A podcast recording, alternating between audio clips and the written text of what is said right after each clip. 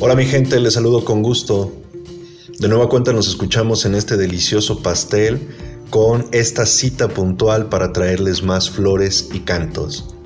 La flor del día de hoy es una flor poética que está dividida en tres cantos y lleva por título Trilogía Herética, de la autoría del escritor michoacano Ramón Guzmán Ramos.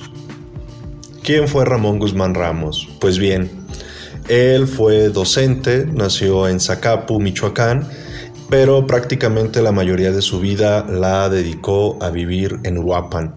Así que desde ahí ejerció la docencia, que fue el bastión de su profesión, pero evidentemente se dedicó a escribir y tiene varias novelas eh, escritas, también tiene cuento y evidentemente tiene poesía, como es el caso de esta flor trilogía herética la cual, es importante señalar, lleva tres ediciones con esta que nosotros estamos presentando.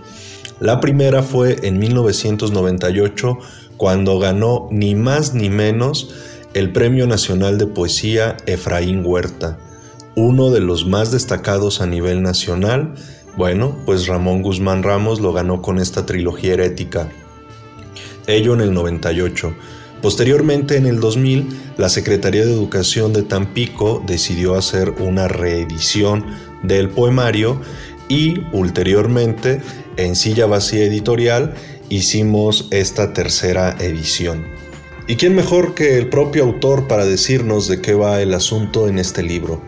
Así que en la presentación leemos lo siguiente.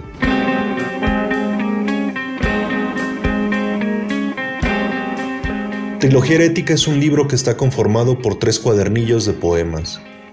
Cada uno fue concebido y escrito en diferentes épocas y circunstancias, pero un día se mostraron unidos por una sola línea, por una actitud compartida ante la vida, la herejía. Una voz que habla por tres que son uno, como la Sagrada Trinidad.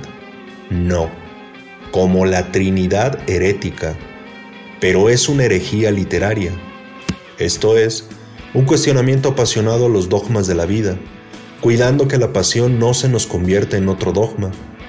Es testimonio y revelación, desahogo y asfixia, desencanto, deslumbramiento, esperanza. Es, sobre todo, una visión, la visión de otros tiempos que han sido mi tiempo en este tiempo, la visión de los herejes.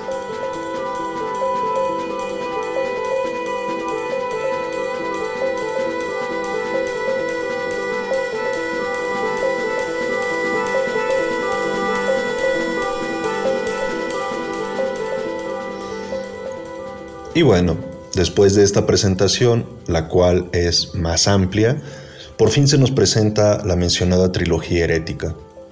Es una tercia de poemas de largo aliento cuyos títulos nos ofrecen un vasto panorama del contenido. Estos son Job, Volver a Comala y La serpiente enroscada. A propósito del primero, esas tres letras unidas, Job, nos meten de lleno en un viaje maravilloso. Y aquí hago una distinción. Seas creyente o no, el libro de Job en la Biblia es un viaje fascinante. Así que la figura de Job es crucial para desarrollar este poema en la trilogía herética. ¿Por qué? Si recordamos un poco, Job era una persona o es un personaje, como lo quieras ver, eh, que justamente tenía todo porque adoraba a su Dios y pues era buena vibra el cuate, ¿no? Pero pues, ¿qué sucedió? Por ahí llegó el Satanás y metió cizaña y Jehová le dijo, ok, te permito que le hagas mella, pero no lo mates. Y pues ahí tienen a Satanás haciéndole mella a Job, quitándole todo, bienes, asesinándole a la familia. Y perdón por los spoilers, pero seguro ya lo vieron en algún momento. y, pues ahí tienen. que ese es el tema, porque Job y el tema estoico de, de la escritura es que nunca, nunca renegó de su Dios. Ese es el ejemplo que nos dan. Pero si hacemos una lectura un poco más profunda del texto, encontramos algo que me parece maravilloso y es lo siguiente. Job fue una persona o es un personaje que exigió un juicio justo con Dios. Él consideró que era injusto lo que le estaba pasando y reclamó reclamó que quería a un abogado imparcial y que tuviera el mismo poder de su Dios para ser equitativo. Órale. Eso pidió el pinche Job. Así que ahí lo tenemos. Eh, obviamente todavía viene un desenlace, ya no les voy a echar a perder la historia para que si no la conocen la lean de primera mano, pero pues está alivianado. Sobre ese tema, traspolado a la poesía, traspolado al devenir humano, sobre esa cuestión va este primer poema. En Volver a Comala, pues carajo, esas seis letras también que forman la palabra Comala ya en el panorama literario, gracias a Pedro Páramo y a Juan Rulfo, pues nos implican todo un campo semántico impresionante. Volver a Comala, volver a la muerte, volver a la región del misterio de la cual surgió la vida, ¿no?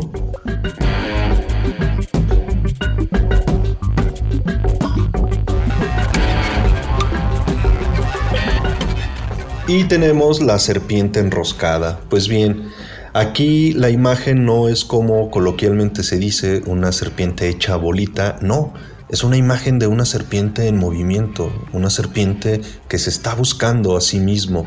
Y a propósito, esta imagen la podemos ligar con Sigmund Bauman, el sociólogo polaco, que nos decía que el deseo el deseo de la compra, de la compra capitalista en estos centros comerciales que él llamaba los templos de consumo, pues bien, Bauman nos decía que el deseo era como una serpiente tratándose de morder la cola, que cuando se lograba alcanzar y se mordía a sí misma, pues bueno, se daba cuenta que ya no había como nada de magia, así que debía soltarse y continuar con el juego.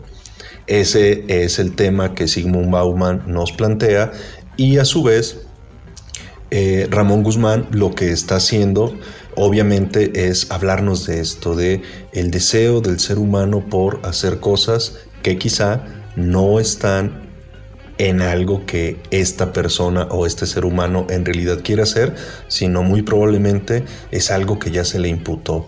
¿Recuerdan los dogmas de los que el mismo Ramón nos hablaba al principio? Pues bueno, este poema es una crítica a ese tema. El libro cierra con un epílogo del poeta Saúl Martínez Aceves, quien, no está de más decirlo, fue el mecenas de esta edición. El epílogo es breve y conciso, pero tiene una característica maravillosa y muy propia de la manera poética de ver la vida de Saúl, y es que habla ciertamente del contenido del libro, pero en realidad Saúl lo que nos entrega es un poema en prosa a propósito del contenido del libro. Circunstancia que me parece un broche de oro maravilloso para esta trilogía herética. Y así es como terminamos las flores y cantos de este día.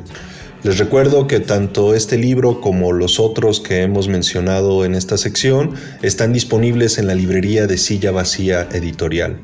Estamos ubicados en el centro de nuestra maravillosa Morelia, nuestra ciudad de cantera y Vicente, en la calle Miguel Cabrera 88A. De lunes a sábado aquí estamos para atenderles. Pueden buscarnos en redes sociales, Silla Vacía Editorial, para que consulten tanto estos materiales como un inmenso catálogo que tenemos para ustedes con una situación especial.